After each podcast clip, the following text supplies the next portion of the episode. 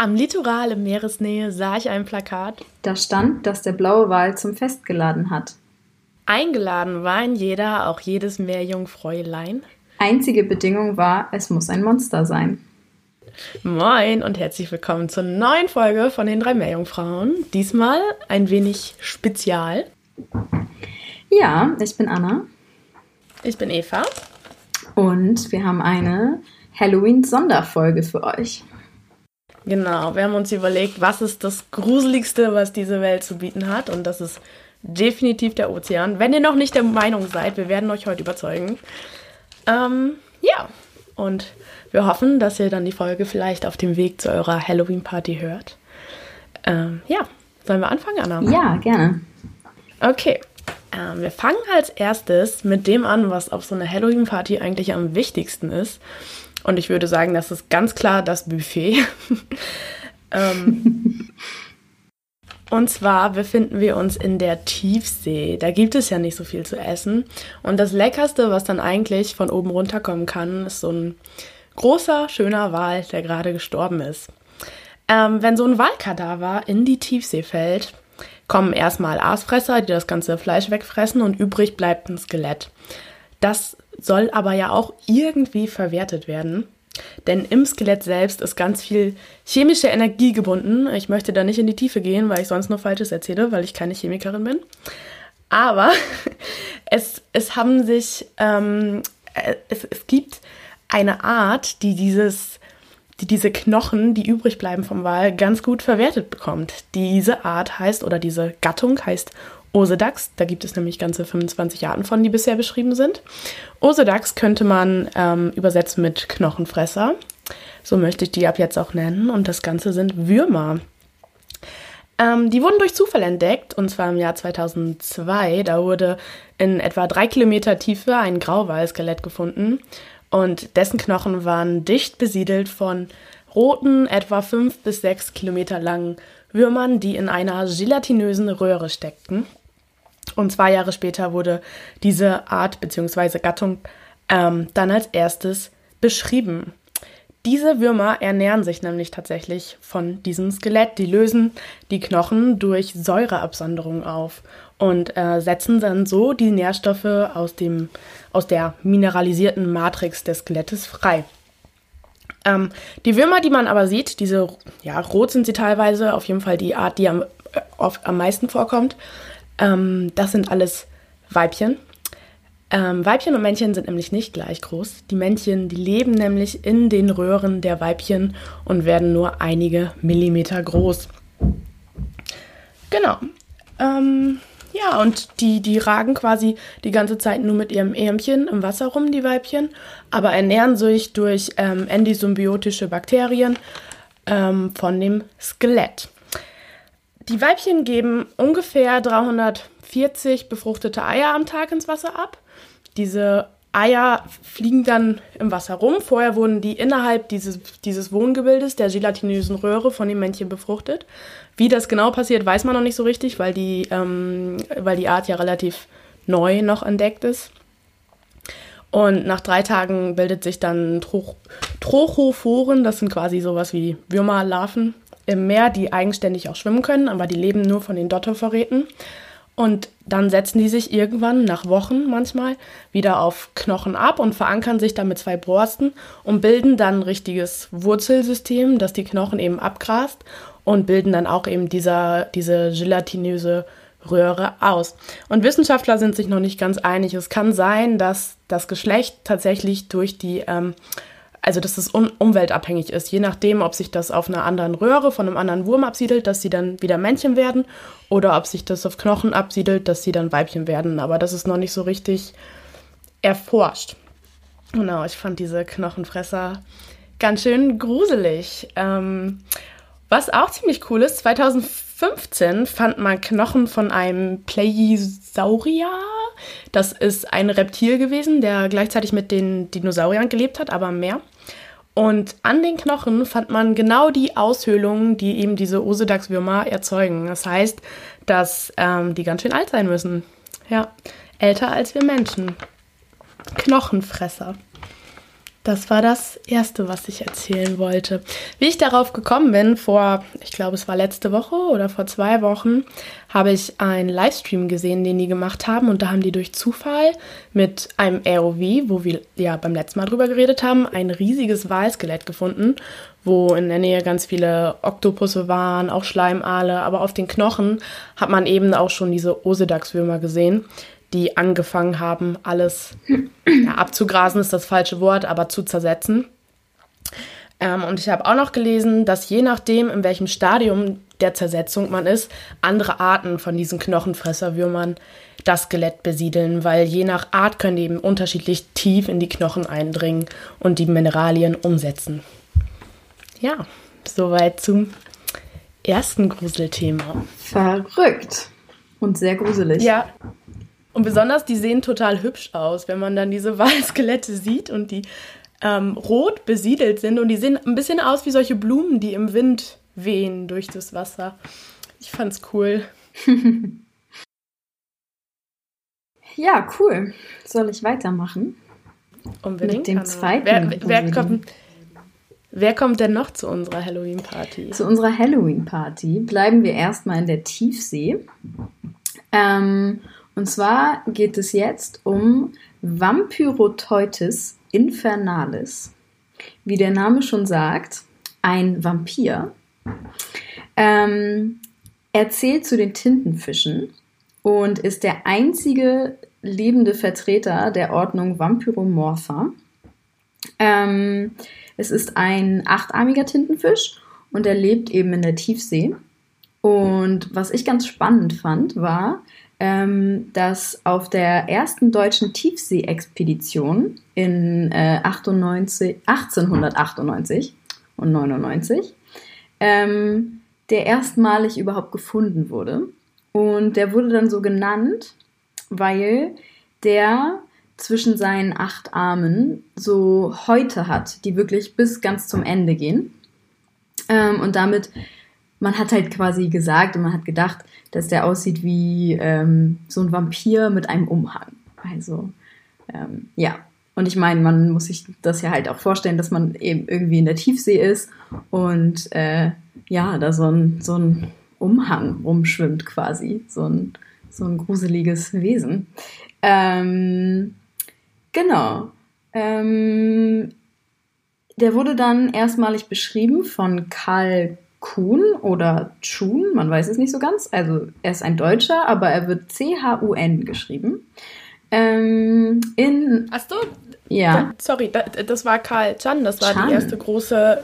Ich glaube, es wird Chan ausgesprochen. Das war die erste große Expedition mit dem Schiff, dessen Namen ich, ich äh, gerade vergessen habe. Aber das war das erste Mal, dass die so super viele Wesen aus der äh, Tiefsee geholt haben. Ja, Doch, genau, genau. Ich erinnere mich. Genau. Ja. Okay. Ähm, ja, aber ist der nicht Deutscher? Ich dachte, der wäre Deutscher. Ja, ja, okay. der ist Deutscher, aber ich glaube, es wird Chan ausgesprochen. Ja, okay. okay, vielleicht.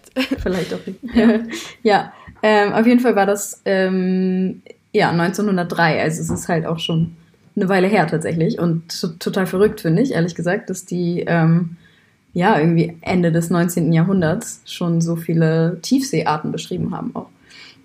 Ja, aber das, also Meereswissenschaften ist ja eigentlich jung und das damals, wo die auf, also als die zu dieser Expedition aufgebrochen sind, das war richtig revolutionär. Ja. Also ich habe da mal so ein Buch drüber gelesen und was die geschrieben haben. Die haben da ja echt Sachen aus der Tiefsee geholt, wo die dachten, boah, das kann doch nicht sein, ja. dass hier so viel lebt. Man dachte ja, da lebt einfach gar nichts. Ja. Und dann haben die da so einen Vampir gefunden, den man nur aus Geistergeschichten kann. Ja, genau.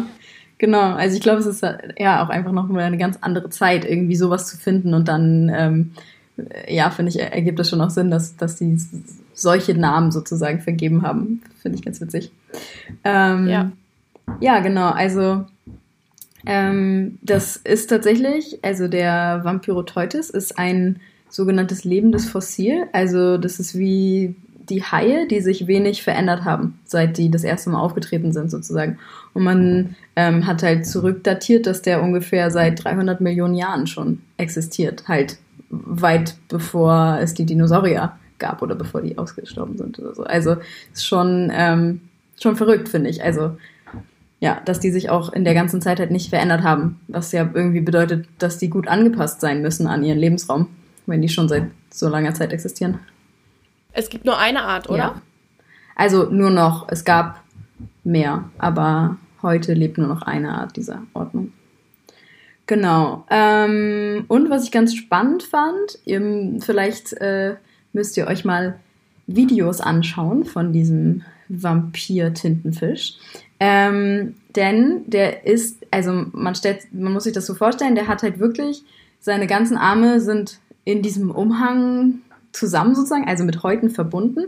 Und der kann die dann, wenn er irgendwie gestresst ist oder wenn er ähm, Angst hat, gefressen zu werden, sozusagen, in so einem ähm, ja, äh, Fraßschutz, vermutet man, dass es ein Fraßschutz ist, diese Häute umstülpen und sich dann quasi quasi von also einmal umkehren sozusagen, dass man dass quasi das innere Außen ist, dass er wie so ein Ball irgendwie in der Wassersäule hängt, was ich total witzig fand, dass ähm, ja wie das dann aussieht. Also es gibt so Videos zum Beispiel vom Mbari, von äh, wo Fabian letztes Mal auch von erzählt hat in Kalifornien, dieses Institut, ähm, die haben tatsächlich mit so einem, also ich vermute, dass es ein ROV war oder eben so ein, so ein Unterwasserroboter, ähm, Videos gemacht von dem. Und da gibt es ein paar Videos auf YouTube, die man sich angucken kann. Das ist ganz spannend, wie das dann aussieht, wenn er sich so, ja, umkehrt quasi. Warte mal, der zieht seine Arme zusammen oder der nee, dreht sich der, quasi selbst auf links? Genau, der dreht sich um auf links sozusagen, dass dann quasi das innere Außen ist. Das ist ganz witzig.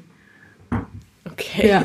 Welche, vielleicht noch, welche Farbe hat der? Also sieht der wirklich aus wie ein Vampir? Schwarz mit roten Flecken? Oder nee, so? der ist so dunkelrot, glaube ich. Ja, ich glaube ich so, auch. Ich glaube, ich habe mal Halt so dunkel, gesehen. einfach, also so dunkel rötlich. Also das ist auf jeden Fall nicht schwarz, aber ja. Ganz witzig.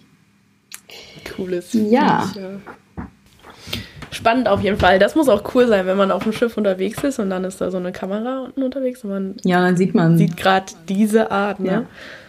Das ist auch so der Traum. Anna, was darf auf einer Halloween-Party noch nicht fehlen? Hä, wir brauchen auf jeden Fall richtig gute Musik. Richtig gute Musik. Soll ich mal richtige Killer-Musik einspielen? Ja, bitte. Okay.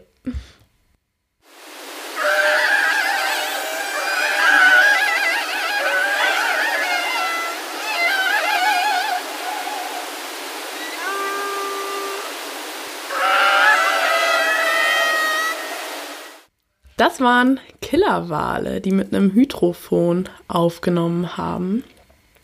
Ja, wir dachten, für eine Unterwasser-Halloween-Party ist das genau der richtige Disco-Sound, zu dem getanzt werden kann.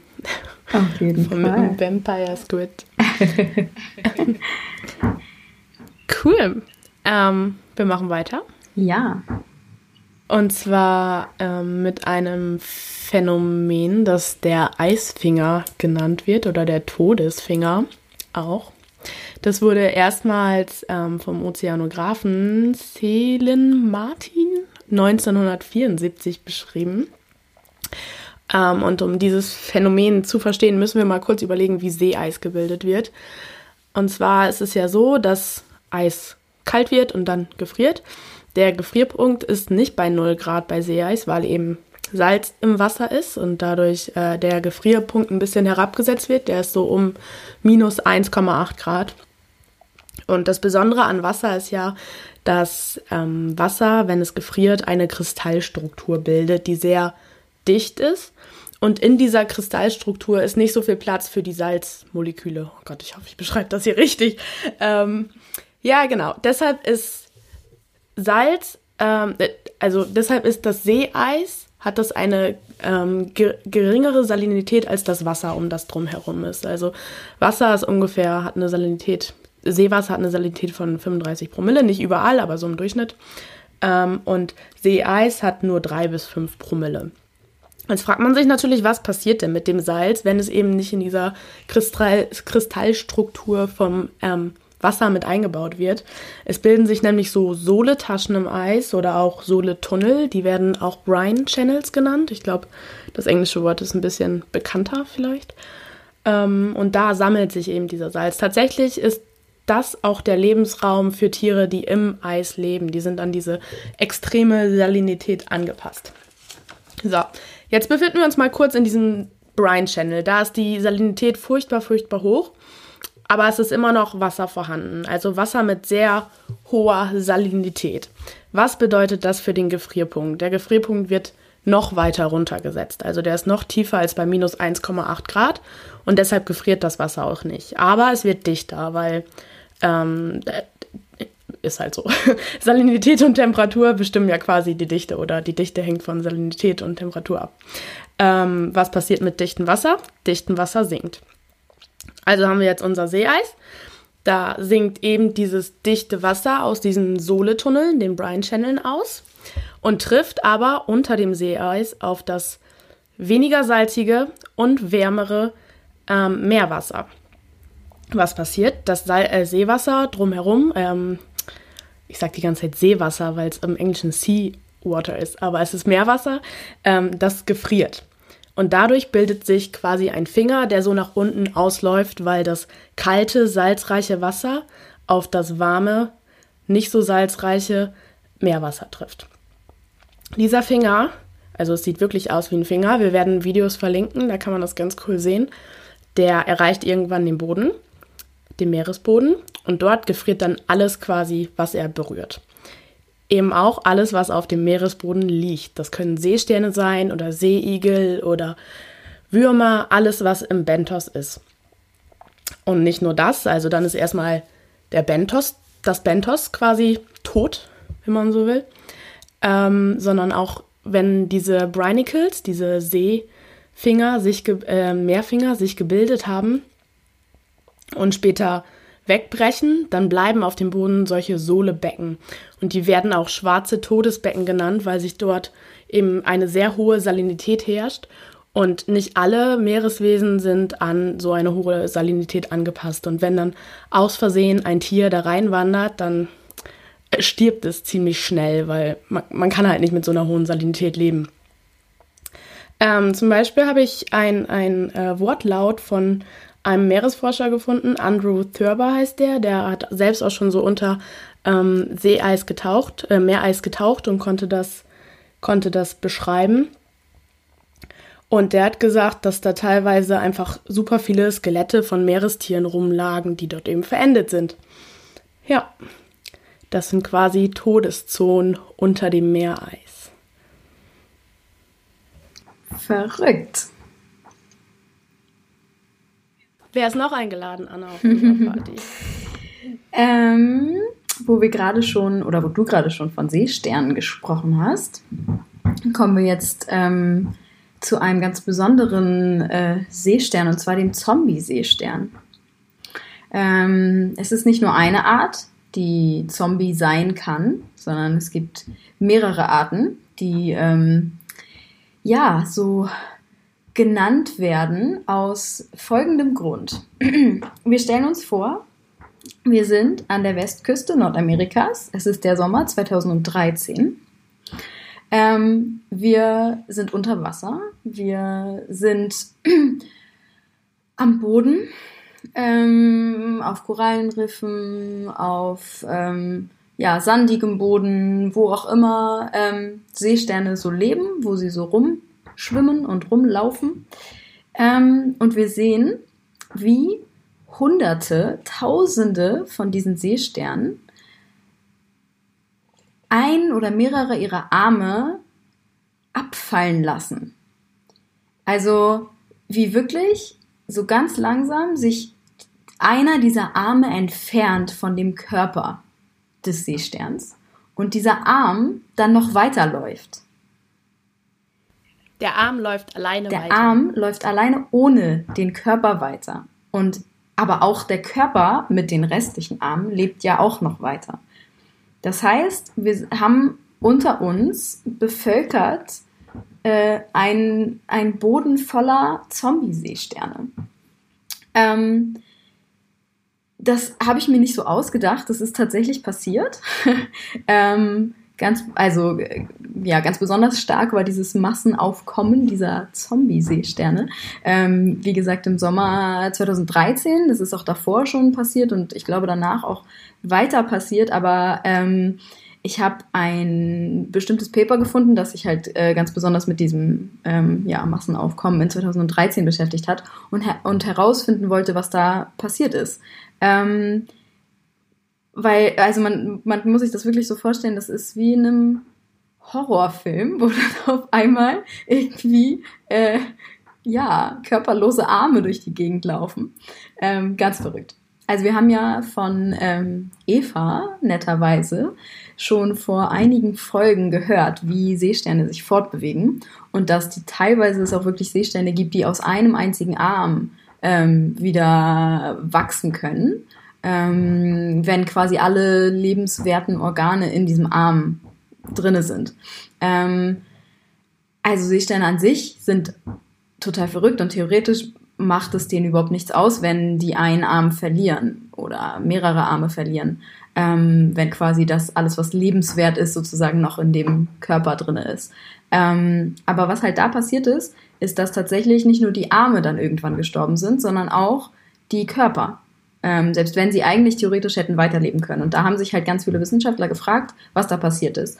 Und ähm, ja, also wa was sie dann rausgefunden haben, ist, dass ähm, es gibt so eine Sea-Star Wasting Disease, nennt sich die. Das ist halt ähm, eine, ja, eben eine Krankheit, die Seesterne tötet.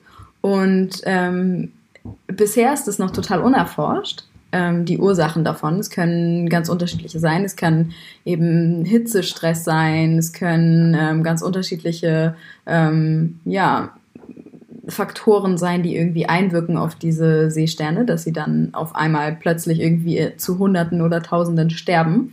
Ähm, was in diesem Fall vielleicht oder wahrscheinlich passiert ist, ist, dass ähm, ein Virus sich verbreitet hat zwischen den Seesternen. Ähm, der nennt sich Denso-Virus, beziehungsweise C-Star Associated Denso-Virus, also ein Denso-Virus, der ganz besonders eben in Seesternen vorkommt.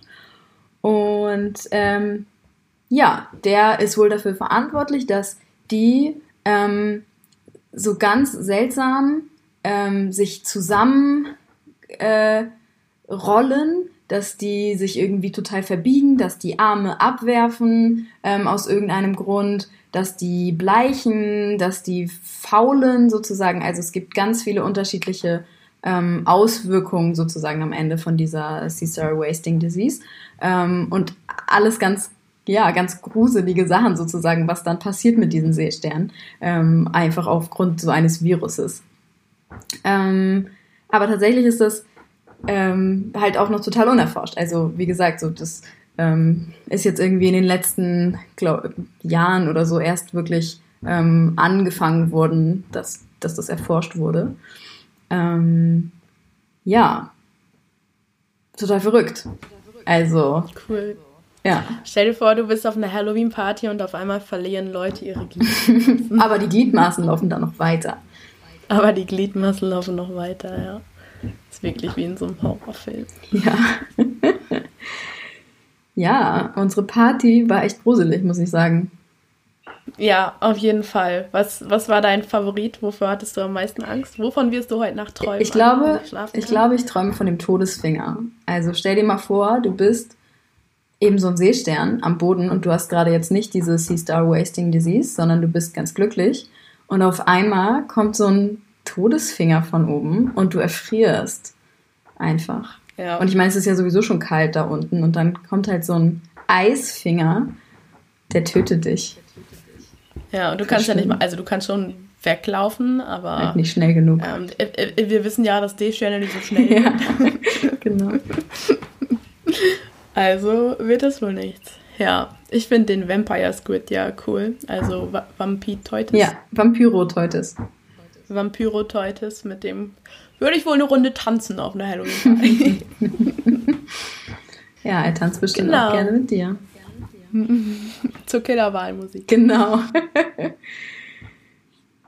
ja, ähm, wir hoffen, ihr habt euch ein bisschen gegruselt. Diesmal eine bisschen kürzere und knackige Folge zu Halloween. Ja, und wir hoffen, ihr habt noch Spaß auf allen weiteren Halloween-Partys, zu denen ihr heute noch geht. Hoffentlich sind es mehrere.